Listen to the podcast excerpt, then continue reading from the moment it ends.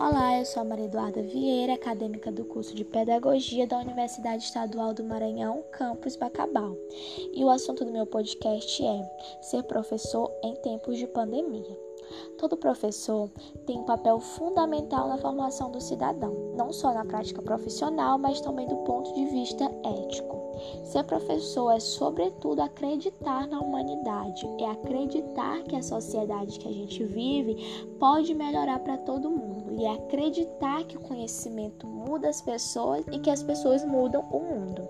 E com a chegada da Covid-19, alunos e professores tiveram que se adaptar com essa nova forma de ensino chamada ensino remoto, que é uma solução temporária para que a gente continue com as nossas atividades. Ser professor em tempos de pandemia tem sido uma tarefa difícil e desafiadora, e é indiscutível que os professores estejam na linha de frente do conjunto de profissionais que estão contribuindo para a gente superar esse momento difícil.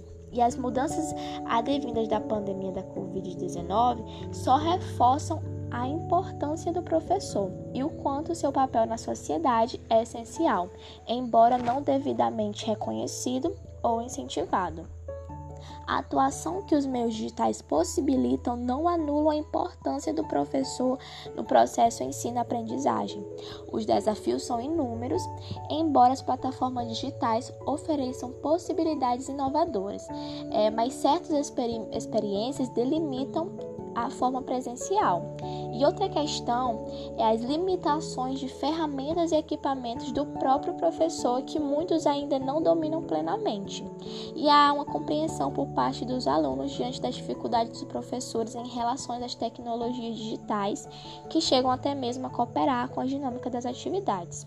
E outro grande desafio é a sobrecarga de trabalho que os professores estão vivenciando, uma vez que eles precisam construir novos métodos ao mesmo tempo que eles estão implantando-os. É, os professores, eles foram e continuam sendo nesse momento de pandemia, juntamente com os estudantes, aqueles que fazem, que vão à luta, mesmo nas mais incríveis dificuldades.